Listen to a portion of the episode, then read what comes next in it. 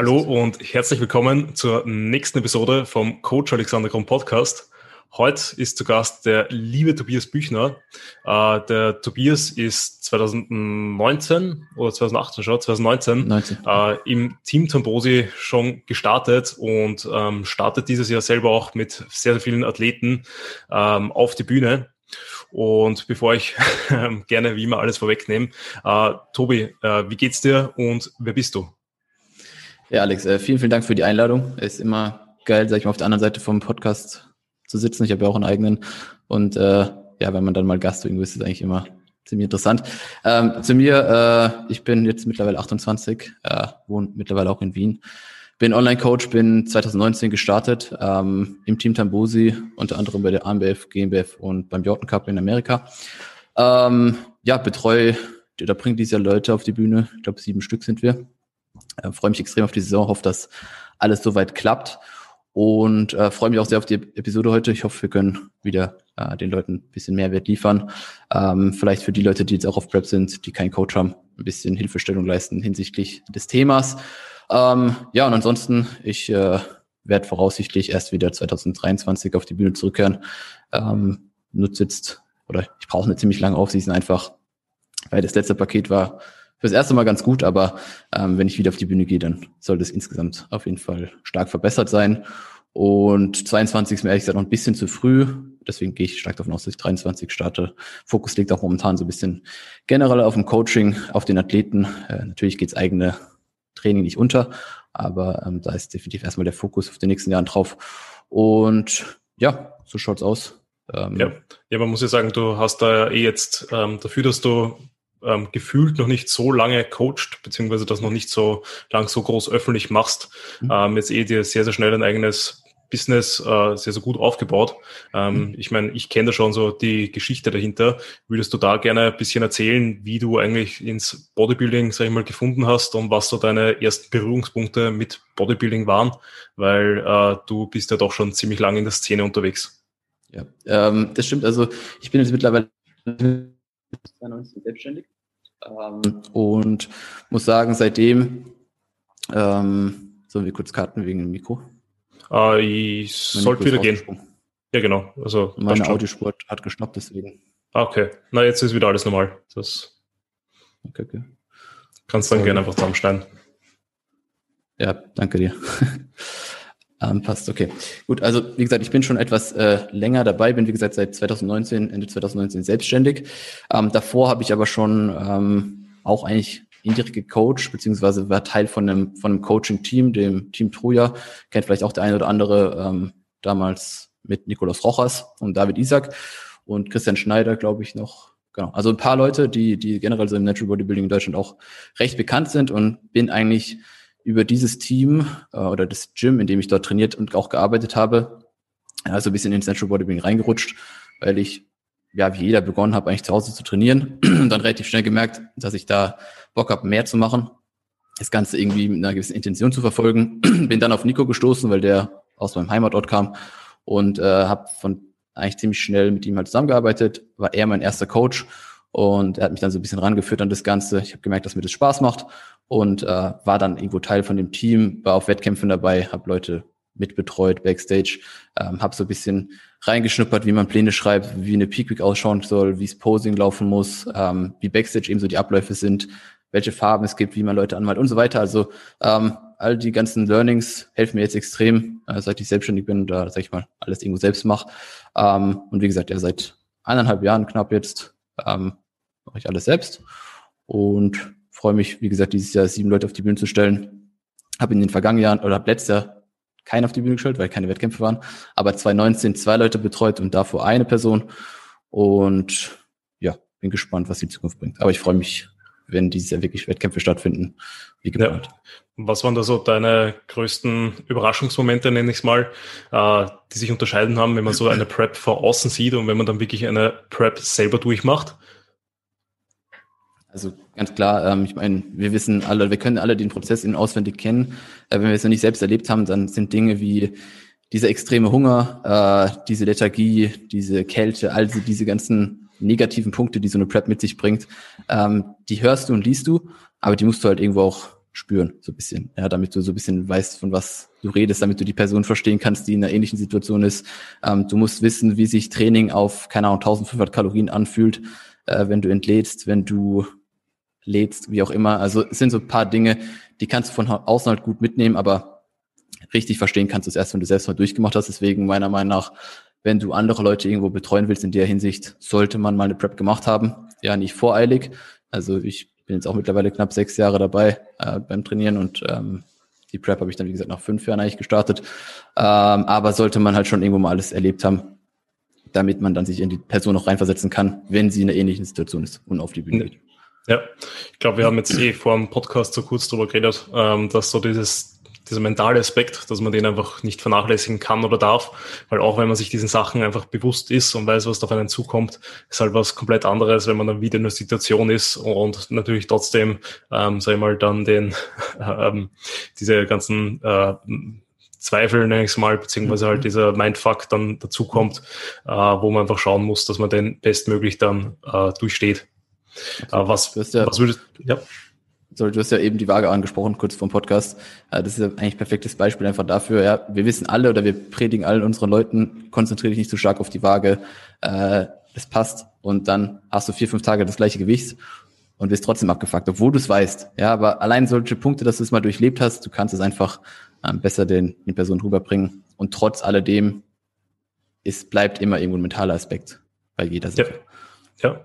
Ähm, was würdest du dann sagen, was würdest du dann anders machen im Vergleich zur 2019er Prep? Was waren da so deine größten Learnings? Ähm, einige Dinge auf jeden Fall. Äh, vieles hinsichtlich der Einstellung. Also ähm, gerade wenn man jetzt ein First-Timer ist und noch nicht so viel Erfahrung hat hinsichtlich Wettkämpfen oder generell Prep, einfach eine ziemlich geringe Erwartungshaltung haben. Ja, also an die Sache eigentlich möglichst entspannt rangehen, äh, seinem Coach vertrauen, wenn man wenn man einen hat und auch nur auf die Person zu hören. Also es war so ich habe dadurch, dass ich relativ tief in der Szene war und ein paar Leute gekannt habe halt, ähm, klar, primär hat Valentin alles gemacht und ich habe auch alles gemacht, was er gesagt hat, aber trotzdem hörst du dir dann mal so von rechts und links an, hey, wie schaut's aus, was meinst du, bin ich gut in der Zeit? Und so weiter. Und je mehr Leute dir dann da von außen ein Feedback geben, desto verunsicherter wirst du. Und dann sagt der eine, ja, passt voll gut, dann sagt der andere, ja, wird knapp, aber wird sich ausgehen und so Sachen.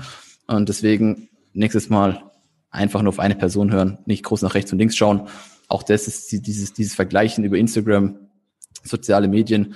Äh, klar, dokumentiert jeder seine Prep, ist eine gute Werbung, ist ein gutes Tool, um darauf zurückzublicken. Aber ja, man schaut dann halt auch oft auf andere Leute, was machen die, wie sehen die aus, vergleicht sich, dann vergleichst du nur deine Schwäche mit deren Stärken und so weiter. Also typische Fehler halt. Ähm, da würde ich auf jeden Fall nächstes Mal viel weniger mich drauf fokussieren, sondern viel mehr auf mich. Einfach mein Ding machen, auf eine Person hören ähm, und ja, das waren so, denke ich, die, die größten Sachen. Ja, glaube ich, kann man generell jetzt nicht auf die Prep beziehen, sondern so im Allgemeinen mach, äh, sagen, Absolut. dass äh, gerade Social Media, glaube ich, immer eine sehr, sehr isolierte Sicht nur gibt, immer irgendwie einen äh, Zeitpunkt nur in der Geschichte irgendwie darlegt und ähm, eben es überhaupt keine Aussagekraft hat, weil ähm, eben, keine Ahnung, was der für ein Gewicht bewegt, bei welcher Übung, was auch immer, ähm, das sagt genau nichts aus, weil du weißt nicht, wie sein Trainingsplan ausschaut, wie seine Trainingsjahre ausschauen, wie es, wie, also quasi wie die gesamten Umstände ausschauen. Mhm. Genauso wie du sagst, mit der Ausgangslage von der Form her, ähm, das ähm, Vor allem, weißt du nicht. Ja. Man, man sieht die Person auf Instagram alleine und wenn du dann irgendwann Backstage die Person auch im Vergleich siehst mit anderen Leuten, dann ist es halt auf jeden Fall was ganz anderes. So, du denkst erst auf Instagram, puh, schaut schon arg aus, weil er sich auch aus irgendeinem kranken Winkel fotografiert hat, noch anderes Licht ist. Und auf einmal siehst du ihn halt neben anderen Personen und dann ist es ganz andere Welt. Und deswegen ja, voll. da auf also, jeden Fall möglichst locker dran gehen. Man merkt sich, abgerechnet wird auf der Bühne im Wettkampf Bodybuilding. Ähm, da zählt's dann. Genau, alles andere ist echt wurscht. Aber ja, ähm, wir werden jetzt direkt einmal mal zu unserem eigentlichen Thema gehen und zwar zum Thema eben Übungsauswahl und Übungsreihenfolge, weil da bist du ja auch sehr, sehr, äh, sag ich mal, tief drinnen, beschäftigst dich viel eben ähm, mit äh, Kraftkurve, Lastkurve, äh, mit der Übungsreihenfolge, mit Compounds gegen Isolationsübungen, vergleichst da viel, passt viel Übungen an. Ähm, wie ich würde gern das von Anfang an aufarbeiten und deswegen wäre meine erste Frage, welche Informationen holst du dir eigentlich ein, bevor du einen Trainingsplan für Kunden oder dich selbst schreibst? Ja, also äh, wenn wir Erstgespräch durchhaben, also oder wenn eine Person mir eine Anfrage geschickt hat, per Website, per Instagram, wie auch immer, mache ich mit der Person ein Erstgespräch aus, ähm, habe dann da einfach schon ein paar, paar Fragen hinsichtlich Ziele, ähm, was, er, was er sich vorstellt, ob Wettkampfambitionen, keine Wettkampfambitionen. Und wenn wir uns irgendwann halt dafür entscheiden, dass das Coaching zustande kommt, kriegt dann einen Anamnesebogen, der, sag ich mal, sehr viele Dinge abdeckt. Also ähm, wie lange trainiert die Person, was, was sind die Ziele, war verletzt, ähm, wie, wie sieht die Person sich selbst, was hat sie in letzter Zeit trainiert, in dem letzten halben Jahr circa, was funktioniert für sie hinsichtlich Übung, Rep Ranges, was macht ihr Spaß, was macht ihr weniger Spaß, ähm, schau mir Bilder an, wie sich vielleicht in den letzten Monaten verändert hat, äh, lass mir Videos zukommen, schau mir so ein bisschen an, okay, äh, wie trainiert die Person, äh, kann sie sich vielleicht hinsichtlich Intensität einschätzen oder nicht, wo müssen wir ansetzen, wie fortgeschritten ist er wirklich? Und ähm, aufgrund, aufgrund der Informationen habe ich dann schon so einen ersten Eindruck, frag vielleicht hier und da noch nach. Ähm, und der Anamnesebogen gibt mir aber eben auch Aufschluss darüber, wie viel Zeit hat die Person, wie oft will sie trainieren, wie lange dauert so eine Einheit im Schnitt bei ihr, ja, so einfach paar, paar Randinfos, die mir helfen, dass ich dann letztendlich einen, einen Plan erstellen kann. Ja, ähm, ich glaube, du hast jetzt eh schon viele, viele Punkte angesprochen, sprich das zielorientierte Training ist natürlich das Wichtigste. Ich glaube, wir können da jetzt einfach abstecken, dass wir nur im äh, Bezug auf Bodybuilding sprechen ähm, und Bodybuilding jetzt sage ich mal auch allgemein einfach gefasst werden kann, auch für Men's Physik etc., wo es halt vielleicht eben äh, andere Prioritäten gibt. Und ähm, ja, ansonsten, wenn du so, wie entscheidest du dann grundsätzlich, welchen Split dann die Person selbst bekommt? Also da ist letztendlich erstmal die Zeitverfügung entscheidend, weil wenn die Person mir sagt, ich kann nur viermal in der Woche gehen, dann brauche ich mir keinen Plan überlegen, der sich irgendwie, der fünf Tage ausgelegt ist oder keine Ahnung, sie kann nur dreimal gehen, dann brauche ich keinen keinen Tag, der auf vier Tage ausgelegt ist, wie auch immer. Ähm, also die, die Zeitverfügung von der Person spielt eine große Rolle. Äh, dann, was für Stärken, was für Schwächen hat sie? Ähm, müssen wir irgendwas fokussieren, müssen wir nichts fokussieren. Ähm, was macht sie auch, was macht, was macht die Person selbst Spaß? Also du kennst vielleicht auch, es gibt gewisse Splits, die machen einfach nicht so Spaß. Ja, man fühlt sich in einem, keine Ahnung, Push-Pull-Leg-Plan sehr wohl und Upper-Lower findet man nie so richtig rein. Oder eine Upper-Sesh oder ein Upper-Lower-Split, tendenziell gehen Einheiten einfach sehr, sehr lange. Ja, und die Person sagt, sie hat maximal 1,5 bis 2 Stunden Zeit. Und das kann bei einem Upper Day schon mal recht knapp werden, auch wenn man viel supersettet, wie auch immer. Ähm, deswegen hängt so ein bisschen davon ab, wie gesagt, was macht, was macht der Person Spaß, wie viel Zeit hat sie. Ähm, auch so ein bisschen der mentale Aspekt. Ähm, ein Push-Full-Body-Day zum Beispiel schafft nicht jeder noch am Anschluss nach einem Push-Oberkörper-Movement dann irgendwie noch Beine zu trainieren. Ja, auch das ist so, ein, so eine Sache, die ich mit einfließen lasse. Ähm, natürlich kann man da, sag ich mal, adaptieren. Ja, ähm, würde ich jetzt nicht von Anfang an ausschließen. Aber je nachdem, wie viel Erfahrung die Person halt in der Vergangenheit gemacht hat, weil das finde ich ist einfach auch ein wichtiger Aspekt, äh, die Person, vor allem wenn sie fortgeschrittener ist, ähm, zu fragen, was, was klappt, was klappt nicht so ähm, und da nicht eingefahren zu sein und sagen, hey, äh, keine Ahnung, damit habe ich ganz schlechte Erfahrungen gemacht, machen wir nicht. Wenn es für die Person funktioniert hat, dann brauche ich es auch nicht abändern. Ja, also dann sage ich, okay, können wir so weitermachen, ähm, weil funktioniert. Ja. Oder ja. wenn jetzt eine Person einfach eine sehr starke Muskelgruppe hat, und ich mich frage, was er dafür gemacht hat. Klar, Genetik spielt auch eine Rolle, Rolle, aber er wird schon irgendwas richtig gemacht haben, sonst wäre die Muskelgruppe nicht so gut ausgeprägt. Dann schaue ich mir an, okay, was hat er gemacht? Ähm, that's it. Ja, ich glaube da auch, dass da das Allerwichtigste einfach die zeitliche Komponente ist, dass man da absteckt, wie oft kann die Person einfach in der Woche trainieren und dann natürlich, äh, wie teile ich am sinnvollsten den Plan auf ich muss sagen, ich bin da auch jemand, der da am Anfang sehr gern einfach mal generisch äh, eben entweder Push-Pull-Legs, Upper-Lower, äh, Full-Body-Push, Full-Body-Pull etc. Äh, irgendwas vorgibt, einfach weil das auch, glaube ich, etwas sehr, sehr Gutes ist, um sich irgendwie ranzutasten, äh, wie viel verträgt die Person und wie sprechen die einzelnen Muskelgruppen dann eben auf das Volumen an, was halt dann der Basisplan hat. Und von da auf weg kann man, sag ich mal, dann eh gut adaptieren und dann eventuell eben die Frequenz erhöhen, dass ich sage, hey, die Arme wachsen nicht so, wie sie sollen. Ich äh, schaue, dass ich eben an drei oder vier von den X-Tagen äh, dann auch noch die Arme mittrainiere, etc. etc. Also das passt schon da sehr, sehr gut aus. Ähm, ähnlich, ja. um da vielleicht noch was anzufügen. Äh, ich finde es immer interessant, wenn sich ja jemand für ein Coaching entscheidet, dann ähm, erwartet er ja in der Regel, dass irgendwie erstmal der komplett super duper Plan kommt und alles anders ist. Ja, aber ja. das muss ja eigentlich gar nicht sein. Ich muss die Person ja auch erstmal irgendwo kennenlernen ähm, und jetzt einen Split zu wählen, der ähm, sag ich mal, funktioniert einfach ein Push-Pull-Leg, Upper Lower oder eine Kombi daraus. Das funktioniert einfach, ja, in, in, in sehr vielen Fällen. Und ähm, wie du gesagt hast, wenn man einfach so Dinge wie eine Zweierfrequenz oder ein Basic-Volumen einfach erstmal rausfindet, ähm, bevor man dann irgendwelche fancy Sachen irgendwo integriert, finde ich auch wesentlich sinnvoller oder hilfreicher, äh, weil fancy Sachen irgendwann zu integrieren, dafür ist irgendwann Zeit, aber halt nicht im allerersten Plan. Das ist immer so ein Ding, die Leute denken, wenn sie ins Coaching kommen, alles wird anders. Äh, ein paar Dinge muss man drehen, aber nicht unbedingt alles über Bord werfen. Ja, ich glaube, was die meisten Leute dann wirklich vom Coaching auch mitnehmen, ist so irgendwie ähm, dieses einmal ein bisschen gedrosselt werden, weil es aus der Erfahrung machen die meisten Leute entweder viel zu viel oder viel zu wenig. Also es gibt wenige, wo ich so sage, ja, die machen schon ein akzeptables Volumen und dann ähm, glaube ich, so wirst du mir auch zustimmen, dass man einfach mal lernen muss, das Volumen, was man hat, ordentlich trainieren zu lernen, anstatt dass man halt einfach die Übungen durchgeht. Ähm, wie ist das dann eben beim Split? Auf worauf schaust du da? Schaust du dann eben Muskelgruppen spezifisch, welche ähm, Übungen du dort reinhaust oder ist das dann eben bewegungsspezifisch? Äh, hast du da irgendwelche Entscheidungspunkte? Also grundsätzlich bin ich mittlerweile nicht mehr so Fan einfach. Also die Leute denken ja zu viel in Schubladen einfach. Also an einem Pushtag kann man keinen Bizeps, keine hintere Schulter trainieren. So, so, so, typisch. Oder am Beintag wird eben nur der Unterkörper trainiert. Ähm, bin ich nicht so der Fan davon, sondern äh, sag mal, integriere je nachdem, also wir haben ja ein gewisses Gesamtvolumen, was wir vielleicht so ein bisschen brauchen für eine Muskelgruppe und es wird eben über die einzelnen Tage verteilt. Ähm, und ein Push-Tag kann zum Beispiel sein, dass wir, ähm, also klar, Bewegungsmuster werden sowieso abgedeckt. Ja, an einem Push-Tag will ich jetzt nicht, weiß ich nicht, eine, eine Bewegung, die die Brust ausführt, nicht drin haben, ist eh klar.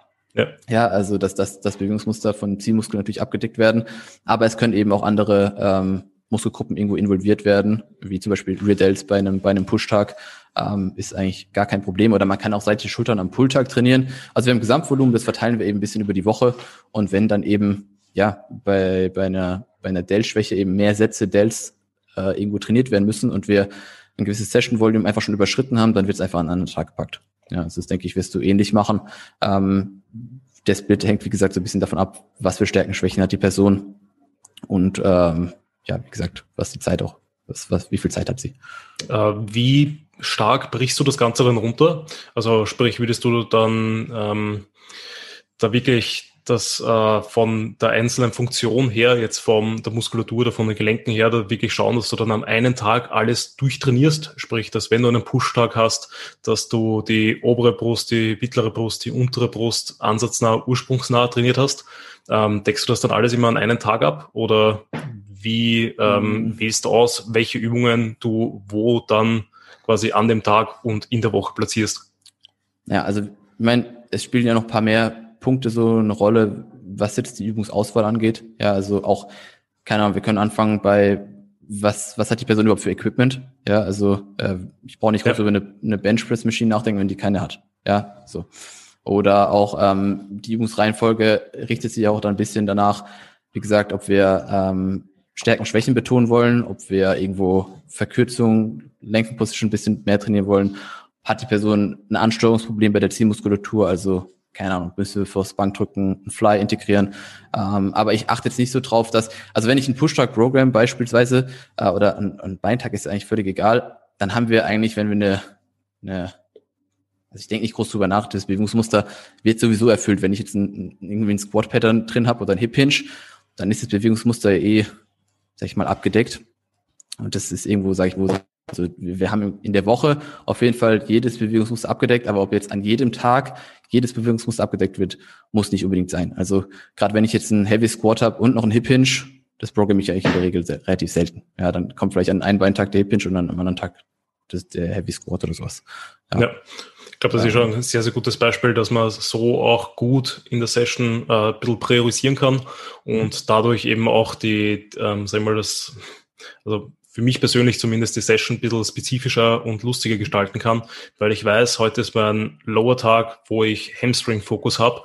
Ähm, dann gehe ich da komplett anders rein und habe quasi natürlich eine komplett andere Einstellung. Äh, natürlich für die Quads-Übungen, weil ich mir denke, ja, heute habe ich eh nur ein bis zwei Übungen für die Quads drinnen, äh, dass ich da alles raushol, aber auch natürlich dann für die Hamstring-Übung, weil ich weiß, am nächsten Lower-Tag, wenn der dann kommt, gehe ich mit einer, also habe ich viel weniger Ermüdung dann in den Quads, wo es dir dann eher wichtiger ist für die Session als andersrum. Also ich Absolut, ja. macht schon Sinn. Also das kann man, glaube ich, mit allen Muskelgruppen, also mit vielen Muskelgruppen machen, vor allem natürlich mit den großen, dass ich sage, ich trainiere zwar den gleichen Muskel, aber eben einen priorisiert irgendwie einen anderen Aspekt davon.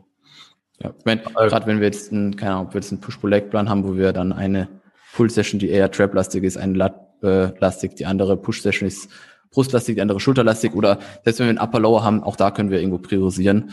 Ähm, keine Ahnung, macht man an einem Tag halt sehr viel für. Das ist das Lustige, wenn man jetzt, keine Ahnung, dreimal Upper Lower, also dreimal Upper und zweimal Lower hätte. Und ein Tag ist aber fast eigentlich ein Schulterarmtag, weil wir irgendwie nur noch eine extra Lattübung oder sowas haben. Äh, und du benennst es aber so, weißt du, ich meine, also die Person denkt automatisch in dem in dem, in diesem, dieser Schublade, Schulterarme oder Upper muss alles drin sein. Dabei ist es vielleicht ein Schulterarm am Tag plus eine Lattübung. Ja. ja. Ähm, oder ein, ein, äh, ein Upper Day, der lattlastig ist, hat vielleicht nur eine einzige Übung für die Arme drin. Ja, oder vielleicht für den Trizeps gar nichts, keine Ahnung. Es ist trotzdem Upper Day. Ja, also deswegen ja. eher so ein bisschen schauen, welche, welches Volumen brauchen wir für welche Muskelgruppe und wie verteile ich das über die Woche. Ja, ich glaube, davon muss man eh weggehen und ich habe das Gefühl, dass da jetzt so ein bisschen ein Trend eh kommen wird, äh, dass man so ein bisschen weggeht von der normalen Nomenklatur, eben Push-Pull-Legs, Lower-Upper, mhm. weil eben auch wenn man sich jetzt einen Bro-Split anschaut und eben beispielsweise, wenn ich meinen alten Plan habe, wo ich auch einen Arm-Day drinnen hatte, mhm. aber der Arm-Day war halt einfach ein, blöd gesagt, ein ziemlich normaler Push-Tag, nur dass halt alle Drückbewegungen ähm, sehr trizepslastig waren, aber natürlich auch überall die Brust mit dabei war, sprich bei mhm. einem engen Bankdrücken, bei einer Chest Press mit neutralen Griff, wo ich halt schaue, dass ich einen, einen spitzen Winkel auf den Trizeps draufkriege und mhm. und und. Natürlich ist da die Brust dabei, die kann man nicht einfach rausnehmen. Ähm, dann, dann ist es eigentlich ein Push-Tag, auch wenn es jetzt Arm Day nennt. Und ich glaube, da haben auch viele Bros, nenne ich es einmal, mhm. ähm, noch immer falsche Vorstellungen, wenn die denken, sie haben halt einen 5er, 6er Split, sprich, dass sie glauben, dass sie nur eine Muskelgruppe pro Woche trainieren, ähm, dass sie da trotzdem eine Frequenz von 2 oder 1,5 zumindest oft Trauungen kriegen, ähm, auch wenn sie sich dessen nicht bewusst sind. Absolut. Ja. Also wie gesagt, ähm, das ist das hinsichtlich der ja, Nomenklatur, wie du schon genannt hast. Ja, ähm, du hast das vorher schon angesprochen bezüglich vorhandenes Equipment. Mhm. Ähm, ich meine, natürlich, wenn man da etwas nicht zur Verfügung hat, eben beispielsweise wie äh, Hex Squad oder irgendwelche Maschinen, dann kann man es nicht machen. Gibt es da für dich irgendwelche Showstopper oder gibt es für dich irgendwie so Equipment, das du immer einbaust, wenn du weißt, dass es einfach da ist? Ähm, also wenn wir jetzt eine gute Brustmaschine haben, die, äh, wo das Widerstandsprofil passt, ja, dann wird sowas integriert. Hack Squat, Leg Press bin ich auch ein Fan davon. Also wenn wir irgendwo Maschinen haben, die gerade so Punkte wie Lower Back entlasten, äh, bin ich da auf jeden Fall ein Fan davon. Ja, ähm, weil unser Lower Back ist in der Regel doch irgendwo immer mit das schwächste Glied. Und wenn wir zum Beispiel heben wollen und beugen oder auf jeden Fall einen schweren Hip Hinge haben und vielleicht noch eine Bend Over oder sowas machen, wie auch immer, ähm, dann ist der Lower Back doch immer irgendwo unser limitierender Faktor. Ähm, ja, aber ob ich jetzt, ob ich jetzt Equipment habe, was ich immer einbauen würde, eine Leg Extension würde ich immer einbauen, wenn sie da wäre. Ja, weil ähm, das ist so eine Übung, denke ich, die, die viele miss, äh, missverstehen oder missachten. Denken, naja, Leg Extension ist nicht so wichtig, aber ist halt die einzige Übung, wo du den Quad in der vollen Verkürzung trainierst. Ähm, das wäre auf jeden Fall eine Sache, die ich integrieren würde, sofern die Person jetzt nicht super starke Quads hat. Also wenn die Person jetzt super starke Quads hat, also du siehst, es kommt halt einfach immer so ein bisschen auf die Person letztendlich an. Das ist super wichtig. Ähm, aber wenn die Person super starke Quads hat, dann könnte man oder wird man mit Sicherheit auch mit einer, einfach mit dem Squat Pattern oder Leg Press die Quads aufbauen, erhalten, wie auch immer, und muss vielleicht nicht so den Aspekt auf den, auf die Leg Extension setzen. Aber wäre, glaube ich, trotzdem was, was sicher drin wäre. Ja, es hängt ja auch ein bisschen davon ab, was ist für eine Maschine. Ja, ist sie gut, ist sie eher schlecht, hat sie eine gute, gutes Widerstandsprofil, schlechtes Widerstandsprofil. Ähm, aber ja, wir ja, nehmen halt das, was da ist. Ja, ja, genau. Also, also das ist, glaube ich, das, das Wichtigste und ist auch meine Ansicht. Ähm, oft ist eine nicht ganz optimale Maschine, die ich ähm, entweder einfach sicher ausführen kann, eben weil sie mich stabilisiert, oder die ich eventuell irgendwie adaptieren kann, indem ich halt nur äh, irgendwie eine eingeschränkte Range of Motion mache, dann oft besser, als dass ich, also aus meiner Sicht oft besser, dass ich halt immer wieder die gleiche Übung mache und dadurch halt dann vielleicht wirklich auf eine Langhandel oder sowas wirklich nur angewiesen bin. Ähm. Alleine, glaube ich, aus dem Spaßfaktor her. Mhm, mhm, und ja, achtest du eben, weil du es schon angesprochen hast, da generell auch dann im Programming selber darauf, bei den Übungen auf die Kraft-Last-Kurve? Äh, definitiv. Also ähm, ich meine, es gibt ähm, wenn wir jetzt uns anschauen, ich meine, das ist so ein bisschen so eine Sache, wie, wie weit fortgeschritten ist die Person, weil jetzt ein Anfänger, der muss jetzt nicht darauf achten, ob er irgendwie zu Beginn irgendwie die Verkürzung trainiert oder Length Position oder wie auch immer, äh, da, da irgendwo einen Fokus drauf setzt, sondern das ist, denke ich, eher was für, für eine etwas fortgeschrittene Person. Und dann kann man halt schauen, dass man so diesen Go Short First Aspekt irgendwo ins Programming mit einbaut. Also wir sind ja in der Regel immer, äh, es ist immer schwer für uns, den Muskel irgendwo in der Verkürzung zu trainieren, ja, weil das nimmt einfach im Verlauf vom Training ab, die, die Fähigkeit. Bedeutet, sowas am Anfang vom Programming irgendwie zu integrieren, keine Ahnung, sei es jetzt äh, eine Fly-Variante tatsächlich beim, beim Push-Tag zu Beginn oder eben eine Leg-Extension beim, beim Leg Day, äh, kann schon Sinn machen, muss aber nicht sein. Also hängt, wie gesagt, davon ab, äh, wie, wie, wie vorgestellt ist die Person. Ähm, auch vielleicht so ein bisschen, keine Ahnung, ich habe jetzt einen Kunden, der ist in einem Gym, wo er nur 140 Kilo, ähm, also äh, Langhantel und insgesamt 140 Kilo Load zur Verfügung hat und ist relativ stark im Beugen, da könnte man zum Beispiel einfach, oder haben wir jetzt die Leg Extension so ein bisschen als Vorermüdung eingebaut, ja, dass er, dass er im Beugen nicht so viel Last bewegen muss. Wäre auch ein Aspekt, den man mit ins Programming beein oder mit einbeziehen kann. Also es sind ja ein paar oder einige Dinge letztendlich, wie wir die, wie wir die, die Anordnung von der Übungsauswahl, äh, wie wir die Übung anordnen. Und ähm, da hängt halt oder kommt es halt letztendlich ein bisschen auf die Person drauf an. Ja. Wirst du aber, ja. denke ich, in, deine, in deinem Programm auch ähnlich machen. Also ich denke nicht, dass du zum Anfänger äh, direkt am Anfang eine Übung gibst, um den Muskel in der Verkürzung zu trainieren.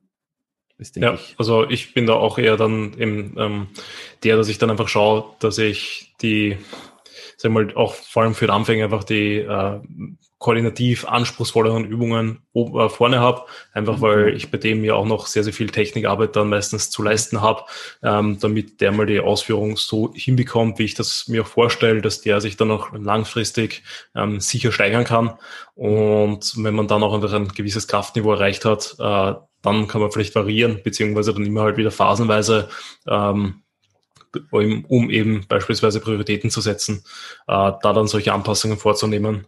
Aber im meisten Fall ist es bei mir so, dass bei mir die, sag ich mal, Core-Übungen, nenne ich sie mal, also die großen mhm. Compounds, mhm. relativ vorne zu Beginn äh, stehen und dann umso länger das Workout geht, äh, ich die halt äh, schaue, dass ich diesen Stabilitätsfaktor mhm. äh, plus halt den Koordinationsfaktor so gut wie möglich rausnehme, dass sie sich dann halt wirklich nur noch auf den einzelnen Muskel konzentrieren müssen und quasi eigentlich nur noch das Gewicht bewegen müssen. Also ist bei mir eins zu eins genauso. Ich habe äh, maximal ein bis zwei Übungen vor den dem wichtigsten Lift so am Tag irgendwo. Also wir haben ja, denke ich, immer in irgendeiner Session so ein Big Money Move irgendwo. Und ja. ähm, wenn wir davor irgendwie drei Übungen äh, uns reinhauen, dann ist klar, dass das äh, Stabilitätskomponente irgendwo wegfällt. Ähm, aber ein, zwei Sachen davor kann man irgendwo schon machen. Wie gesagt, kommt drauf an, was. Aber bin auch der Fan, dass einfach ähm, die, die komplexen Sachen zu Beginn sind. Und ich habe auch so ein bisschen, also dieses Anpassen von, von äh, Widerstandsprofilen ist ja super sinnvoll und äh, ich habe nur das Gefühl, in letzter Zeit hat es so ein bisschen überhand genommen, dass man äh, eigentlich keine Lang- und Kurzhantel mehr anfassen darf, ja, weil das Widerstandsprofil irgendwo schlecht ist. Ja. ja. Äh, wie gesagt, es gibt viele Dinge, die sind sinnvoll und wenn man, es ist ja, ein Seitheben ist nicht grundsätzlich schlecht, nur weil jetzt das Widerstandsprofil nicht optimal ist. Ja, wenn man es irgendwo sinnvoll ins, äh, ins Programm integriert. Oder grundsätzlich ist die Übung trotzdem gut. Okay, also nur wenn das Widerstandsprofil nicht optimal ist, denke, da, da ähm, kann man auch vieles nicht übertreiben, aber sehr weit äh, treiben. Ja, also ich bin da auch voll und ganz bei dir. Ich glaube, dass man ähm, dann, je nachdem, wie fortgeschritten man ist und wie stark man ist, dann nicht überall bei jeder Übung schauen muss, dass man die Kraftkurve, der Lastkurve optimal anpasst. Vor allem, weil es ja dann noch immer so Spielereien eigentlich gibt, dass ich zumindest eben irgendwie Partial ROMs ausnutze, dass ich ähm, sowas in die Art mache. Ähm, weil wie ist da eben dein Take dann dazu? Also sprich, du hast das jetzt eh schon kurz angesprochen. Äh, wie du die Abfolge bestimmst. Wann würdest du dann eben ähm, kleinere Isolationsübungen vor den Compound schalten? Und ähm, genau. Ähm, also das kommt ein bisschen darauf an, ob wir jetzt durch die Isolationsübung davor irgendwie so eine Art Pre-Activation wollen. Ja, mhm. ähm, zum Beispiel, äh, wenn wir jetzt wirklich in, in ein, ein, schlechtes Feeling beim Bankdrücken, also wir wollen beim Bankdrücken jetzt eh uns nicht groß aufs, aufs Feeling konzentrieren, aber wenn die Person einfach wirklich sehr stark Probleme hat, die Brust anzusteuern oder ähm, in einer Leg Press nie irgendwo ihren, also Leg Press auch wieder ein Compound, aber nie wirklich ein Feeling im Quad hat, dann kann man ja äh, vor so einem Lift definitiv ein, ein, äh, eine Übung schalten, die die Ziehmuskulatur schon so ein bisschen voraktiviert, ja, dass er einfach ein, ein besseres Feeling im Drücken hat. Ja, das wäre auf jeden Fall ein Aspekt, den man berücksichtigen kann. Dann eben den Aspekt der Vorermüdung, ja, ist auch eine, eine Sache, die man machen kann, wenn die Person halt äh, sehr stark ist oder ähm, man einfach äh, direkt zu Beginn, also wenn du dir jetzt vorstellst, wir haben eine Leg Extension, ja, und ähm, trainieren den Quad in der vollen Verkürzung, was wir im Verlauf ähm, oder wo wir die maximale Last aufwenden können, zu Beginn der Session, äh, können wir definitiv einen anderen Stimulus setzen, wie wenn die Leg Extension nach der Leg Press, nach einem Squat, nach Hamstring Curl und Adduktoren irgendwie reinbringen. Ja, dann ist, ist wahrscheinlich die Wahrscheinlichkeit, dass wir da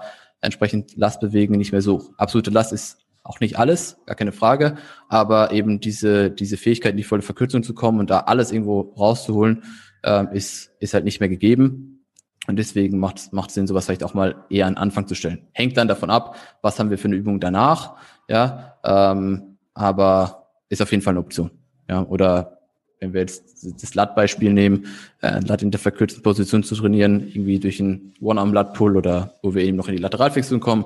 Auch sowas kann man eben am Anfang in, ins Programm integrieren, weil es eben mit, mit Verla im Verlauf der, der Session einfach schwieriger wird. Aber ist eben nicht immer der Fall, ja, weil, wie gesagt, komplexes zu Beginn und ein die eine oder andere Übung vor so einem Compound äh, kann man integrieren, aber würde, ich würde jetzt nicht, keine Ahnung, drei, drei Übungen vorher vorschalten. Ja, ähm, bin ich ganz bei dir. Was ich in letzter Zeit auch gerne mache, ist, ähm, beziehungsweise in letzter Zeit eh schon immer, ähm, ist einfach natürlich, wenn ich Sachen priorisiere, dass ich die auch am Anfang einfach mache.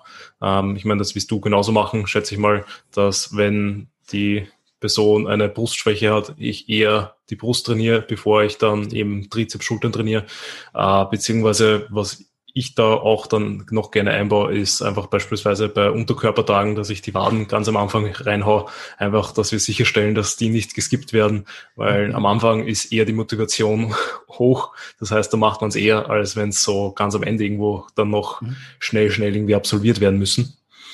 Absolut. Ähm, War das ein gutes Beispiel, ja. Du hast jetzt eben auch schon quasi ein, zwei oder eigentlich schon viele, viele Übungen angesprochen im Laufe unseres Gesprächs. Äh, welche Faktoren berücksichtigst du da ähm, quasi eben bei der Auswahl der Übung? Sprich, wann ist für dich eine Übung eine brauchbare Übung äh, und wann ist sie für dich komplett unbrauchbar? Okay, also wie gesagt, vorhandenes Equipment ist, ist ein Punkt. Ja, wenn mhm. wir die Übung machen können, ist super. Wenn nicht, nicht. Ähm, dann natürlich, dass die, dass die äh, anatomische Funktion vom Muskel irgendwo trainiert wird durch die Übung, ist auch wichtig. Ähm, dass, die, dass die Übung der Person auch Spaß macht, ist ein Faktor, den ich auf jeden Fall berücksichtigen wird, weil wenn ich der Person immer eine Übung reinhaut, die, die sie, auf die sie nicht wirklich Lust hat, die sie vielleicht mal auslässt ähm, oder wo einfach so ein bisschen die Adherenz leidet, dann macht die Übung nicht viel, nicht viel Sinn für die Person, auch wenn es vielleicht eine gute Übung ist. Ja, also wenn die Person einfach auf, keine Ahnung, sie kommt einfach mit irgendeiner Übung einfach nicht klar, dann, dann müssen wir einfach schauen, dass wir dafür eine Alternative finden. Und das Schöne ist ja, dass wir im Bodybuilding eigentlich zu keiner Übung gezwungen sind. Ja, also wir können eigentlich für alles ja Alternativen finden, sofern ein gewisses Bewegungsmuster irgendwo abgedeckt ist. Gibt es jetzt ja keine Übung, die essentiell ist. Ja. Und ähm, dann, dass natürlich wir irgendwo über auch eine, eine vollständige ROM trainieren können bei der Übung, auch irgendwo wichtig, also dass, dass wir ein hohes, einen hohen Bewegungsumfang vom belasteten Gelenk haben. Und dann, dass die Übung natürlich auch zu der Person passt. Also wenn jetzt jemand äh, super lange Oberschenkel, super lange Oberschenkel hat, also anatomische äh, Voraussetzungen der Person sind halt irgendwo notwendig. Denn wenn sie super lange Oberschenkel hat, dann ist jetzt nicht der geborene Squatter und wir haben vielleicht in der, ja, was weiß ich, in der Leg Press vielleicht äh, mehr einen größeren Benefit und äh, müssen jetzt nicht irgendwie eine Übung reinzwängen, in die eigentlich nicht reinpasst. Ist ja. auch, denke ich, ein Aspekt, den, oder die Person selbst bestimmt ja schon fast eigentlich die Übungsauswahl, die wir zur Verfügung haben. Ja, na, du hast das eh gesagt. Also man kann ja keine Übung machen, wofür man das Equipment nicht hat. Man ähm, macht eigentlich auch keinen Sinn, dann eben irgendwie eine ähm, Übung der Person zu geben, für die sie einfach anatomisch nicht wirklich gebaut ist. Und ja, ich meine, das Problem ist, ich weiß, wie du da ziemlich denkst und ich weiß natürlich, dass wir alle ein sehr, sehr ähnliches Programming haben. Deswegen ist es dann immer schwer, da irgendwelche anderen Punkte reinzuhauen und irgendwie zu widersprechen. Ähm, beziehungsweise irgendwie so weitere Punkte zu finden. Äh, also ich will jetzt nur von mir aus der Erfahrung rausfinden. Ich glaube nämlich, also beziehungsweise was mir jetzt so vorkommt, dass äh, der Trend, was so das Programming angeht, jetzt eben immer mehr davon weggeht, dass man wirklich Übungen nimmt, die einfach eben in die Bewegung reinpassen, sondern eben da einerseits immer mehr individualisiert werden und ähm, glaube ich auch die Person immer mehr dazu zwingen, dass die auch wirklich die gezielte Muskulatur trifft. Äh, sprich, dass du die halt in eine Übung reinhaust, wo sie dann beispielsweise wie bei der Leg Extension nur die Quads trainieren kann ähm, und eben nicht den Bizeps oder sonst was. Mhm. Wobei ich glaube, da gibt es sicherlich auch Leute, die äh, es schon geschafft haben, sich in einer Leg Press den Bizeps einzureißen oder ähnliches. Ja, ja, ja. Ähm, aber das ist wieder was anderes. Ähm, wie siehst du das? Also hast du da früher anders geprogrammt, als es jetzt ist? Und wo, wie hat sich das dann unterschieden? Ähm, also erstmal, ich denke, das Bewusstsein wird definitiv größer für, für eine sinnvolle Übungsreihenfolge, ähm, weil auch einfach viel mehr Aufklärung herrscht. Ja, also ähm, wir betreiben alle irgendwo viel, viel, probieren viel Content über Instagram zu vermitteln, ähm, um einfach den Leuten ein Bewusstsein zu schaffen, was kann Sinn machen, was kann, kann keinen Sinn machen. Ist natürlich, wie gesagt, eine individuelle Sache, ob die Person das überhaupt für sich umsetzen kann oder nicht. Ähm, aber es wird definitiv besser. Ähm, wie ich früher geprogrammt habe, äh, ja, hinsichtlich Übungsauswahl habe ich gewisse Dinge vielleicht nicht so stark äh, in, im, drauf geachtet, vielleicht dieses Short- und Lengthening Position, dass man da vielleicht bisschen einen Fokus drauf legen kann. Äh, ist auf jeden Fall eine Sache, die äh, weniger im Programming stattgefunden hat, aber also jetzt weit zurück, ja, ähm, wo ich vielleicht auch im Gym gearbeitet habe. Äh, oder auch dieses, wo ich auch mich immer ein bisschen vorgescheut habe und was sich viele, glaube ich, auch nicht trauen, ist einfach eben diese eine Isolationsübung von einem Compound zu machen. Äh, trauen sich, glaube ich, nach wie vor viele nicht, weil sie dann ähm, Angst haben, dass sie dann nicht absolut viel Last im, im Bankdrücken oder so äh, ähm, bewegen können. Und davon denke ich, müssen auch noch, muss auch noch der eine oder andere ein bisschen wegkommen. Also wirklich diesen Bodybuilding-Gedanken zu haben, einen Stimulus zu setzen in der Zielmuskulatur und nicht irgendwie nur maximal Gewicht von A nach B zu bewegen. Ähm, das ist, denke ich, eine Sache, die auf jeden Fall in meinem Programm jetzt mehr stattfindet und was vielleicht der eine oder andere auch noch ein bisschen so in sein Programming irgendwo integrieren kann. Also irgendeine Person da draußen, die jetzt zuhört. Ja. Ja. Ähm, du hast es vorher schon angesprochen und zwar hast du da gesagt, dass du sagst so, bei jedem wird früher oder später der limitierende Faktor eben der untere Rücken sein. Mhm. Wie gehst du da vor, dass das eben dann nicht der Fall ist? Mhm. Ähm, also wenn wir, wenn ich jetzt ein Programm erstelle, ja, dann habe ich ja so gewisse Compound Lifts im Kopf, die ich jetzt irgendwo in den Plan integriere. Äh, sei es jetzt ein, nehmen wir als Beispiel, wir haben jetzt ein RDL, ein Squat und eine Band Over Row.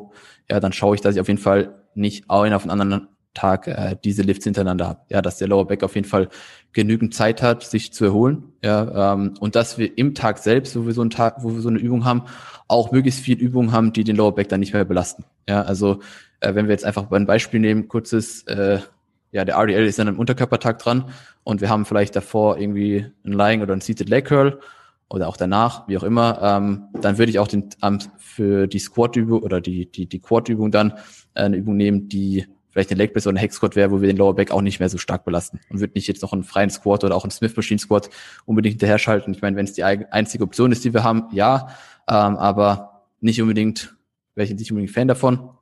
Auf jeden Fall achte ich dass wir, drauf, dass wir möglichst viel äh, Dinge haben, die chest-supported sind und wo wir den Lower Back möglichst entlasten können, damit er eben nicht zu limitierenden Faktor wird, weil das äh, ist früher oder später kann das eben dazu führen, dass wir dann nicht mehr so performen können in den großen Lifts und ja, Dinge wie eine, wie ein RDL. Es ist halt wichtig, dass wir da dann entsprechend performen können und, und, und Progress machen, weil ähm, die wird uns dann letztendlich zu einer größeren Person machen. Ja, also ich stimme da natürlich auch voll und ganz zu. Das ist, glaube ich, auch eines meiner, äh, also eines meiner ähm, Geräte, die ich auf die essentielle Equipment-Liste mit draufschreiben würde, ist auch einfach irgendwie eine Rudermaschine im Optimalfall, mhm. eben mit einem ordentlichen Brustpad, äh, mhm. dass man da eben auch wirklich schwere Rows oder eben Rows so schwer wie möglich machen kann, ohne dass man irgendwie den unteren Rücken beleidigt.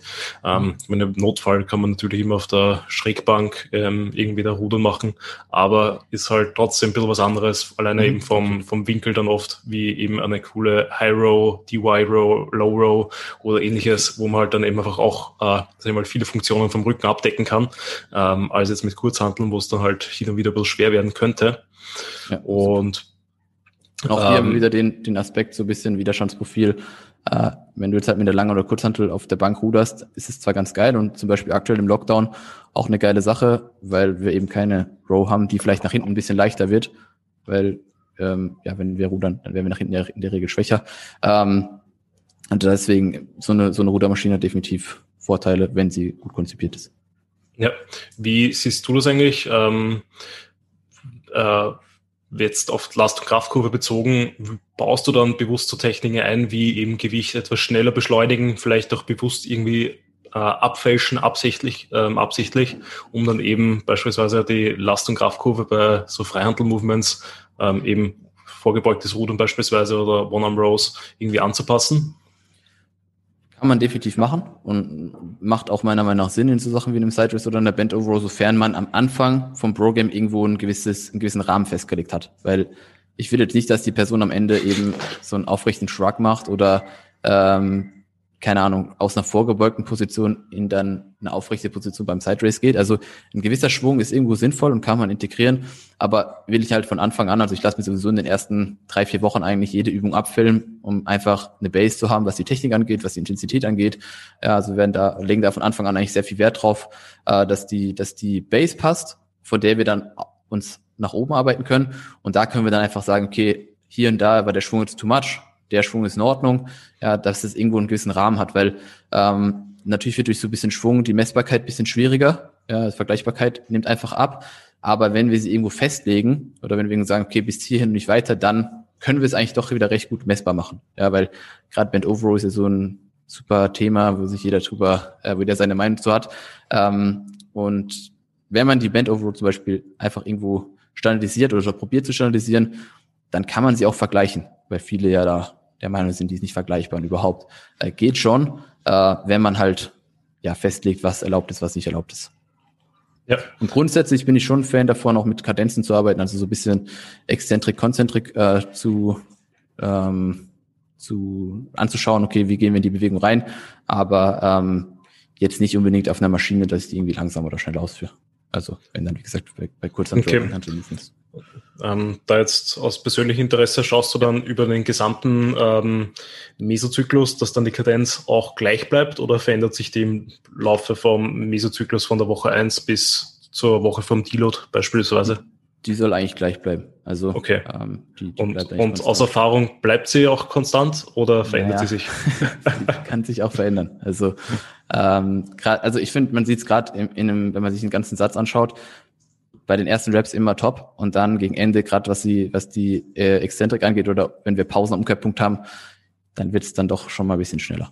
Ja. Deswegen programme ich in der Regel auch einfach immer ein paar Sekunden extra, weil wenn, also wenn ich, wenn ich will, dass die Person auf jeden Fall eine Sekunde am Umkehrpunkt stoppt, dann programme ich hier einfach zwei, weil dann, dann stoppt sie in der Regel auf jeden Fall eine Sekunde. Ja. ja. Ähm, und Ziel soll natürlich trotzdem sein, dass sie die zwei Sekunden stoppt. Aber wir wollen natürlich auch sicherstellen, dass wir da jetzt keine, keine Ahnung, Erbsenzählerei machen und uns um eine halbe Sekunde streiten, sondern wir wollen in so einem Fall ja gewährleisten, dass die Übung irgendwo sauber und kontrolliert ausgeführt wird. Und ähm, dann ist es meiner Meinung nach jetzt nicht so relevant, ob wir jetzt eine Sekunde oder zwei Sekunden haben, sofern einfach irgendwo ein Stopp ist und wir äh, gewährleisten, dass die Übung eben sauber ausgeführt wird. Ja. Ich glaube, ähm, Du hast gerade das von jedem Powerlifting-Coach angesprochen, das, was mhm. jeder kennt. Sobald man da Two-Second-Post programmt, weiß man, es wird meistens nur eine Sekunde sein. Mhm. Deswegen haut man da dann meistens eben drei Sekunden rein. Die werden dann eher eingehalten als dann eben sowas Kürzeres. Und auch was du vorher gesagt hast, ähm, mit dem wie sich quasi die, also wie die Übungsausführung dann wirklich ist, ob die dann immer auf 100 Prozent bleibt, beziehungsweise wie die im Rahmen ist, ist ja auch was sehr, sehr Individuelles. Weil es gibt einerseits die Leute, die pushen sehr, sehr schnell und sehr, sehr gerne und ähm, haben dann oder verlieren das Gefühl dafür, dass halt dann eben beispielsweise die Range of Motion viel zu klein wird oder eben mhm. äh, wirklich viel zu viel Schwung in die Bewegung reinkommt und dann andere, die bleiben halt super strikt und bleiben mhm. halt dann für ein Jahr super strikt, mhm. was halt auch blöd ist, wenn sie halt nie das Gewicht oder die Wiederholungen ausbauen können. Ich glaube, da muss man halt diesen äh, dünnen Pfad entlang mhm. wandern zwischen eben man erlaubt sich was, pusht hin und wieder, fälscht vielleicht leicht ab, äh, beziehungsweise schaut halt einfach, dass man auch vielleicht strikt über die Grenze natürlich drüber kommt mhm. ähm, und dass man halt einfach nicht zu, ähm, zu sehr abfälscht. Okay. Wenn äh, ein bisschen abfälschen, wie gesagt, ein bisschen pushen ist immer irgendwo notwendig, dass man auch vorankommt. Sofern man dann irgendwann halt wieder sagt, okay, jetzt machen wir einen kleinen Setback, wir räumen jetzt ein bisschen wieder mit der Übung auf äh, und arbeiten jetzt wieder von einer neuen Base einfach nach oben, die wir jetzt erreicht haben, ist das, denke ich, in meinen Augen kein Problem. Und bei so, so Lifts wie in der Bend würde ich zum Beispiel auch empfehlen, einfach das immer aufzunehmen, weil das ist eine Übung, die sich halt immer auch ein bisschen anders anfühlt, ein bisschen anders ausschaut. Und bei sowas ist halt sehr schnell eben dieser, äh, diese Tendenz, dass, dass äh, der, der Push zu, zu viel wird und wir am Ende halt oder sehr schnell in einem Shrug drin sind. Ähm, vor allem, wenn du in der Übung noch nicht so versiert bist, ja, und du am Anfang denkst, okay, ich kann eh steigern. Äh, letztes Mal war das ganz gut. Und dann schleicht sich mit der Zeit so ein Fehler ein. Deswegen bei manchen Leuten achte ich auch einfach drauf, dass ich jede Woche denen das Video einfach vorgebe, dass sie mir das zuschicken lassen, weil ich genau weiß, wenn ich kein Auge drüber habe, dann machen die halt nicht, was sie sollen. Ja, da wird die Base dann einfach oder die Grenze dann ein bisschen verschoben und äh, dann haben wir nicht mehr, was wir haben wollen. Ja, ja ähm, ich glaube, das merken viele Leute, also zumindest habe ich jetzt öfters schon das Feedback bekommen von manchen Kunden, die dann halt in der ersten Woche oder eventuell, wenn man noch eine normale Deal-Woche macht, dann plötzlich die Muskulatur viel, viel stärker spüren mhm. als in der Woche äh, drei, vier, fünf, äh, wie lange mhm. auch der Deal oder äh, der Mesozyklus halt geht, einfach weil sie dann dementsprechend wieder die Technik standardisieren, dann wieder auch die mhm. Muskulatur treffen, anstatt eben vielleicht wirklich viel irgendwie aus dem unteren Rücken oder sonst woraus zu arbeiten. Ähm, genau das Beispiel hatte ich jetzt vor kurzem mit zwei Leuten, die gebeugt haben. Und ich mir irgendwann halt wieder ein Video angeschaut habe, nach geraumer Zeit und gesagt habe, lass mal sehen. Dann war es halt am Ende nur noch so gerade so, ne, so ein Half-Squat, wie auch immer. Ich sagte, Jungs, das, das, ihr müsst da Load runternehmen. Ähm, und dann auf einmal im Feedback, ja, Introwoche, ich habe sogar Muskelkater im Quad. Ja, weil die, die Raum halt eine ganz andere war und die Belastung eine ganz andere. Also eh Video-Feedback arbeitest du auch mit. Muss man einfach immer ein Auge drauf haben. Gerade bei ja. so freien Lifts. Ja, ähm, wie schaut es an äh, aus bei dir eben bei der ROM, weil du es jetzt auch so angesprochen hast? Wie wählst du da die ROM bei einer Übung, bei einem Gelenk ähm, und wann passt du die für den Kunden an? Also bestes Beispiel beim Bankdrücken, ja, nehme ich jetzt einfach mal her.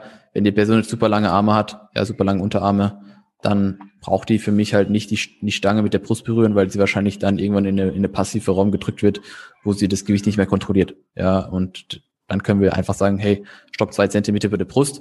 Wenn die Person aber einfach kurze Arme hat, dann, dann braucht, dann braucht ihr nicht irgendwie eine Squat machen, ähm, wo sie zwei Zentimeter über der Brust stoppt, wenn sie über einen aktiven Raum einfach auf die Brust runterkommt. Ja, also hängt einfach so ein bisschen davon ab, wie, wie sind die anatomischen Gegebenheiten und äh, müssen wir sie anpassen, also die Raum anpassen oder nicht. Wird dann abhängig gemacht davon, wie das im Video ausschaut. Ja, und ähm, weil rein von der Person, wie sie jetzt gebaut ist, klar kann man auch schauen, okay, äh, tendenziell sehr lange Arme, aber wir schauen mal, wie das dann in Bewegung ausschaut. Und dann vom Video kann man dann eigentlich relativ schnell abhängig machen, ähm, wie die Raum aus aussehen muss oder was wir anpassen müssen, ähm, um bestmöglichst den Zielmuskel zu trainieren. Ja, ja, auf jeden Fall. Also ich glaube auch, dass man, also dass da einfach viel oder wichtig ist das Videofeedback und dann natürlich, dass man sich bei der Übung auch dann einerseits bewusst hat, dass man halt den Muskel trainieren will und nicht einfach über die volle Raum vom Gelenk gehen muss, weil da ja auch ein großer, großer Unterschied ist. Und ähm, eben auch, wie oder wo kann die Person da wirklich äh, effektiv arbeiten. Weil ich habe das jetzt auch vor kurzem erst wieder gehabt bei einem Kunden, der halt beim Bankdrücken einfach in der untersten Position ähm, die also enorme Probleme derzeit hat, noch immer mit Schulterblattkontrolle und Ellbogen, sprich eben sobald der halt losdrückt, äh, schießen die Schulterblätter in die Höhe, die Ellbogen nach oben mhm. und das ist natürlich keine gesunde ähm, Technik dann, um sich da wirklich langfristig hochzuarbeiten.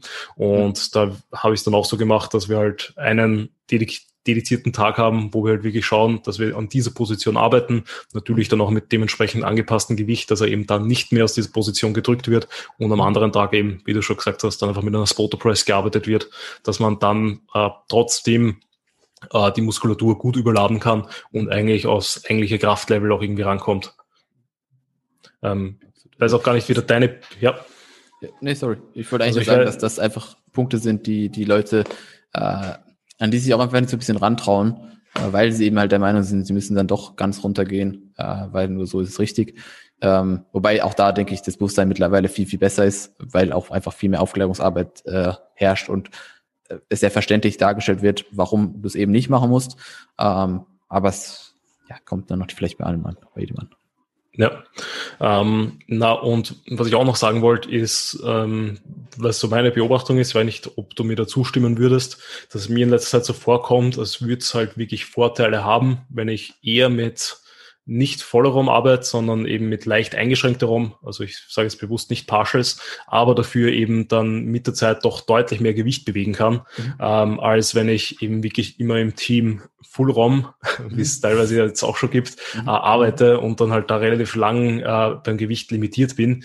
Mhm. Äh, man gibt natürlich immer Ausreizer, weil zum Beispiel der Jared Faber, das ist, glaube ich, das Paradebeispiel, der halt äh, die Range of Motion, aber auch halt natürlich mit einer Mobility des Todes hat, der einfach mhm. da wirklich über den kompletten Weg äh, auch schon mittlerweile stabil Gewicht bewegen kann. Mhm. Ähm, aber ansonsten, abgesehen von denen, kenne ich wenige Leute, die halt wirklich immer super Full ROM trainieren und mhm. trotzdem ein stabiles Wachstum haben und eben eher so die Bros, wenn man es halt nicht übertreibt, wie man es von der Beinpresse vielleicht bei manchen Leuten kennt, äh, sondern immer noch in einer akzeptablen Range of Motion arbeitet, dass man so eigentlich langfristig eben über die Steigerung, über die höheren Gewichte einfach eine deutlich höhere mechanische Spannung auch auf die Muskulatur bekommt und dadurch auch der Hypertrophie-Effekt eigentlich deutlich höher ist.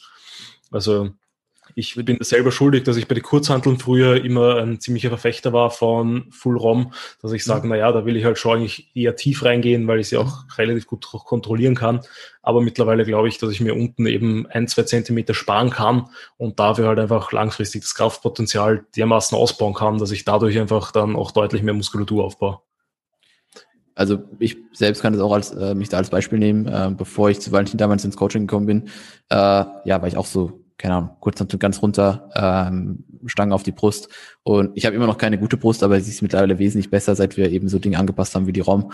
Und äh, entsprechend Kraftlevel sind auch hochgegangen. Und wenn du sowas an deinem eigenen Leib erfährst, dann, dann, dann kannst du es auch mit viel mehr, sag ich mal, Selbstbewusstsein, beziehungsweise es ist ja eh faktisch, also man, es ist ja eh Fakt, äh, weil aktive, passive Raum leugnest du jetzt einfach nicht. Ähm, aber wenn du selbst einfach mal irgendwo gespürt hast, dann, dann lässt sich auch einfach besser Kunden vermitteln. Ähm, und deswegen ganz klarer, ganz klare Sache, ja. Ja. Ähm, so, damit uns die Zeit jetzt nicht ausgeht, da hätte ich noch zwei Punkte, die ich gerne ansprechen würde. Genau. Und zwar einerseits wäre das eben generell so das zentrale Nervensystem. Gibst du da irgendwie drauf acht, sprich, dass du eben einfach sehr äh, Übungen, die halt sehr, sehr, äh, sag ich mal, anstrengend sind, irgendwie speziell ähm, Programs, sprich an irgendeinem speziellen Tag, an irgendwelchen speziellen Platz in der Übungsreihenfolge, damit die das restliche Training irgendwie nicht beeinflussen? Oder was ist da so deine Philosophie dahinter? Eben beispielsweise, wenn man jetzt an RDL, Band Over Row, mhm. äh, äh, Blockpool hernimmt. Mhm. Äh, grundsätzlich würde ich einfach erstmal sagen, dass die, also klar, es sind auch alles wieder komplexe Lifts, das heißt, ich würde sie auch tendenziell wieder eher früher im Programming integrieren, nicht jetzt auch super spät. Ähm, muss aber auch einfach berücksichtigen, dass bei so Übungen halt nicht super viel Sätze zustande kommen sollten, damit sie uns halt einfach nicht das ganze Training raushauen. Weil wenn ich jetzt vier Sätze Blockpuls mache, dann brauche ich auch nichts mehr danach machen. Ja, bedeutet, wenn ich sowas Pro-Game habe ich in der Regel, und ich arbeite sehr gerne äh, sehr gern mit Top- und Backoff-Sätzen, ähm, habe ich bei so Lifts einfach ein Top, ein Backoff, maximal mal zwei Backoffs, je nachdem, kommt auf die Person an, arbeite in Backoffs auch oft mit Pausen, damit die absolute, damit die absolute Last einfach etwas geringer wird, damit man stabiler wird auch für den Topset selbst, wo man eben ohne Pause arbeitet. Ähm, aber grundsätzlich würde ich sagen, dass so Übungen schon relativ früh im Programming drankommen sollten und das Volumen stark einen starken Einfluss hat. Also wie viele Sätze machen wir davon, damit wir uns einfach nicht komplett aus dem Leben hauen und im Optimalfall eben auch nicht solche ähm, äh, solche Lifts direkt hintereinander, also von Tag zu Tag hintereinander haben. Also wie gesagt, nach dem RDL würde ich jetzt dann wie gesagt nicht squatten oder keine Bohr machen, ähm, sondern irgendwo vielleicht einen Push-Tag dazwischen schieben, ähm, damit einfach auch so vom ZNS her eher eine leichtere Session oder ein Schulterarmtag, wie auch immer, eine leichtere Session da ist, ähm, damit wir da nicht äh, in, in Komplikationen kommen. Ja, wie würdest du das dann sehen bei solchen Übungen? Ähm, hast du dann da irgendwann einmal so einen Punkt, wenn man zu stark ist beispielsweise, dass man sagt, nein, die Übung ist jetzt zu belastend, die kann ich gar nicht mehr machen, weil ich dadurch einfach nicht mehr das Volumen auf die Zielmuskulatur reinbekomme, das ich eigentlich haben möchte? Hm, ja, ich meine, gut, also kommt da letztendlich auch noch ein bisschen drauf an, was die Person dann rückmeldet. Also wenn die sagt, hey, ähm, oder wir, wir gehen jetzt vielleicht mit einer Übung in den Plan rein und mit der Zeit wird einfach der Kraftzuwachs immer mehr oder die Person hat vielleicht auch schon ein gewisses Kraftlevel und wir merken, dass die, dass die Übung einfach doch zu, zu, zu belastend einfach ist, dann würde ich sagen, muss ich schon raus, ehrlich gesagt, ähm, weil es dann nicht so viel Sinn macht und wir, wie gesagt, immer noch Bodybuilder sind und äh, irgendwo ja die Gesamtverfügung an, an, an äh, Energie, die wir so, oder was wir halt auf, auf Sessions verteilen können, auf äh, Sätze, irgendwo berücksichtigen müssen, ja, dass die Ermüdung einfach nicht zu hoch wird damit es uns einfach nicht zu viel äh, Energie für die Folgeübung noch Folgesessions kostet. Ja, und wenn halt einer, keine Ahnung, super viel hebt äh, vom Boden, dann müssen wir vielleicht irgendeine Übung finden, wo er vielleicht nicht so viel hebt. Ja. Ja, ähm, das würde ich eben auch so sehen. Also ich glaube, jeder, der denkt, das ist mega cool, mega stark zu sein, ähm, weiß, dass das für Bodybuilding irgendwann einmal ein Nachteil wird. Einerseits mhm. mental, weil du einfach dann immer Angst hast vor dem Gewicht und andererseits dann auch eben irgendwann einmal so physiologisch, weil du einfach dann wirklich mehr darauf acht geben musst, weiter weg vom Versagen bleiben musst und und und, als wenn du eben nicht so stark bist, weil einfach die passiven Strukturen und eben auch das zentrale Nervensystem dich dann nicht so sehr zum Hassen beginnt, wenn du mhm. ein bisschen weniger Gewicht verwendest. Ähm, das ist vielleicht auch noch ein Aspekt, den man mit ins Programming einziehen sollte, so diese Langlebigkeit einfach ähm, hinsichtlich ja, Gelenke etc. Ähm, wenn wir zum Beispiel, wie gesagt, so eine Leg-Curl-Übung vor einem Squat oder sowas machen, dann ist unser Kniegelenk wärmer, dann ähm, wird sich die Beuge besser anfühlen und wir werden vielleicht insgesamt äh, ja einfach besser performen. Und ähm, ja, dieser Langlebigkeitsaspekt, der ja auch oft durch die ganzen ja, Anpassungen von Widerstandsprofil etc., äh, Cuffs-Integration und so weiter äh, auch irgendwo ein Aspekt ist, der ist schon gerechtfertigt und der ist auch meiner Meinung nach sehr wichtig, dass man das mit einbezieht, immer bis zu einem gewissen Maß halt. Ja, ähm, mich würde noch interessieren, wie, also, weil du hast ja auch schon am Anfang erwähnt, dass bei dir beim Programming Leute ja immer was sehr, sehr Fancyes und irgendwas komplett anderes erwarten und mhm. dann oft es sind ja gar nicht so extreme Sachen sind, ähm, mhm. sondern einfach nur äh, sinnvolleres Aneinanderreihen, ein sinnvoll, sinnvolleres Aufteilen von den Tagen etc. Ähm, Wann ändern sich dann bei dir Übungen eben im Laufe von einem Makrozyklus? Ähm, also wenn jetzt eine Übung über längere Zeit stagniert, ja, also wenn wir wirklich ähm, in der, wenn wir jetzt mit dem Setting, was wir haben, sprich die Satzanzahl und die Rep-Anzahl und die Intensität einfach äh, längere Zeit nicht mehr vorwärts kommen, dann und wir Videos haben, wo wir sehen, okay, die Übung ist eigentlich korrekt ausgeführt und ähm, er macht eigentlich nichts, nicht wirklich was falsch, ja, also dass die Technik irgendwie der limitierende Faktor ist oder die Intensität, sondern ähm, dass einfach die Übung an sich stagniert, kann man Rep Range abändern, kann die Übung vielleicht in eine andere, in eine andere Reihenfolge vom Programming, Programming bringen ähm, oder eben sie dann ganz, ganz austauschen, wenn sie weiter Probleme macht.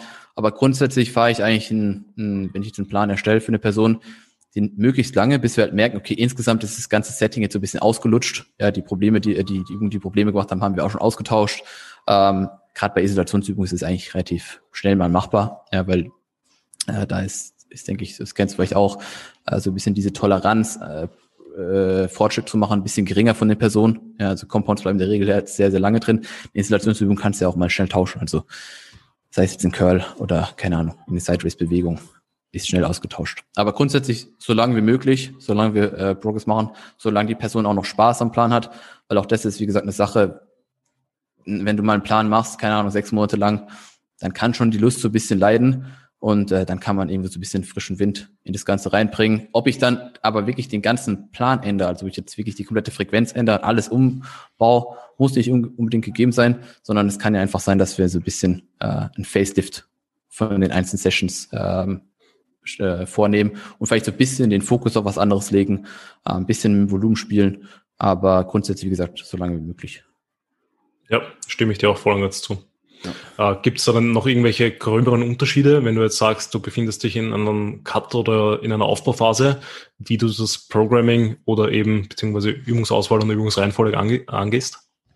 Ähm, also wenn wir jetzt in Cut reingehen, Prep reingehen, dann bleibt erstmal eigentlich alles, wie es ist. Also äh, mit den Leuten, die ich jetzt auf, die ich jetzt auf Prep geschickt habe, da haben wir rein gar nichts geändert am Programming, ähm, weil der Plan ja weiterhin funktioniert. Ja, und äh, wir jetzt nicht so schnell Körperfett verlieren, dass äh, irgendwie, keine Ahnung, ein Squat oder sowas zu Problemen führt. Ähm, aber im Verlauf von der Prep würde ich dann schon Anpassungen vornehmen, was die Übungsauswahl angeht. Vielleicht noch mehr Chest-Supported Sachen reinnehmen, äh, einen Squat tauschen gegen eine Hex Squat oder eine Leg Press. Also das war was, was ich in meiner Prep erlebt habe. Ähm, wir haben 10 Weeks oder 12 Weeks Out Squats rein rotiert, ähm, was ich nie wieder machen würde. Also ich habe von Mitte der Prep dann bis zum Ende gebeugt und das ist eine Sache, die würde ich persönlich, also es war cool, das mal zu erfahren, ja, aber es ist keine Sache, die ich gerne nochmal machen will. äh, und äh, da, wär, da bin ich der Meinung, da ist dann wirklich sinnvoller, ähm, Sachen zu integrieren, wo wir mehr Stabilität haben, wo wir wirklich mit dem Zielmuskel besser arbeiten können und ähm, so Dinge auf jeden Fall ins Programming mit einfließen lassen, dass wir einfach mit der Zeit mehr aus den Sätzen oder aus den Übungen, die wir haben, oder mehr aus dem Zielmuskel ähm, rausbekommen, also den besser stimulieren können, damit der eben bestmöglich erhalten bleibt. Ähm, aber auch da nicht zu viel verändern. Also jetzt nicht irgendwie komplett alles umbauen. Ähm, auch was das Volumen angeht, klar müssen wir im Verlauf von einem Card Prep weniger machen, weil einfach regenerative Kapazitäten abnehmen, aber eben nicht so viele, wie das manche denken. Also wir haben jetzt nicht am Anfang, keine Ahnung, 25 Sätze und am Ende noch zwölf oder so, ja, äh, sondern da, da, da werden dann halt mal mit der Zeit, keine Ahnung, hier und da ein Satz gecuttet und eben die ein oder andere Übung gegen eine stabilere Übung ausgetauscht. Ähm, aber das war es dann letztendlich auch. Klar, mit der Intensität muss man auch ein bisschen spielen, RERs vielleicht ein bisschen hochsetzen, ähm, nicht alles mehr bis zum Muskelversagen trainieren, so Intensitätstechniken rausnehmen. Also da bin ich eigentlich auch am Anfang, kann man sowas noch drin lassen, wenn es im Programming ist, äh, wenn wir jetzt Restpause-Sachen oder sowas haben, aber nehme ich dann mit der Zeit auch eigentlich raus. Äh, machst du vielleicht ähnlich, weil ja, so ein bisschen ja. Ist es dann doch ein bisschen ermüdender, ähm, auf Prep äh, sowas durchzuziehen. Ja, genau. Also du hast das vorher, glaube ich, dann eh schon schön erwähnt, dass einfach die re regenerativen Kapazitäten abnehmen und du dadurch äh, eben über eben die diversen Intensitätstechniken dann vielleicht einfach zu viel Ermüdung anhäufst, äh, was dir vielleicht gar nichts bringt. Und ansonsten auch dadurch, dass halt die Weichteilhemmung weniger wird, eben dann einfach viele Übungen deutlich belastender sind, die ROM deutlich mehr zunimmt. Ähm, dass da, da auf jeden Fall dann noch äh, dieser mentale Aspekt dazu kommt, äh, dass man halt sich dann nicht mehr steigern kann oder eventuell wirklich stagniert, äh, mhm. beziehungsweise äh, sogar schwächer wird. Da, da macht es vielleicht noch Sinn, eben dann so einzelne Übungen nochmal vielleicht irgendwie auszutauschen, einfach, dass man da diesen Stress wegnimmt und die mhm. Person halt weiterhin motiviert trainieren kann.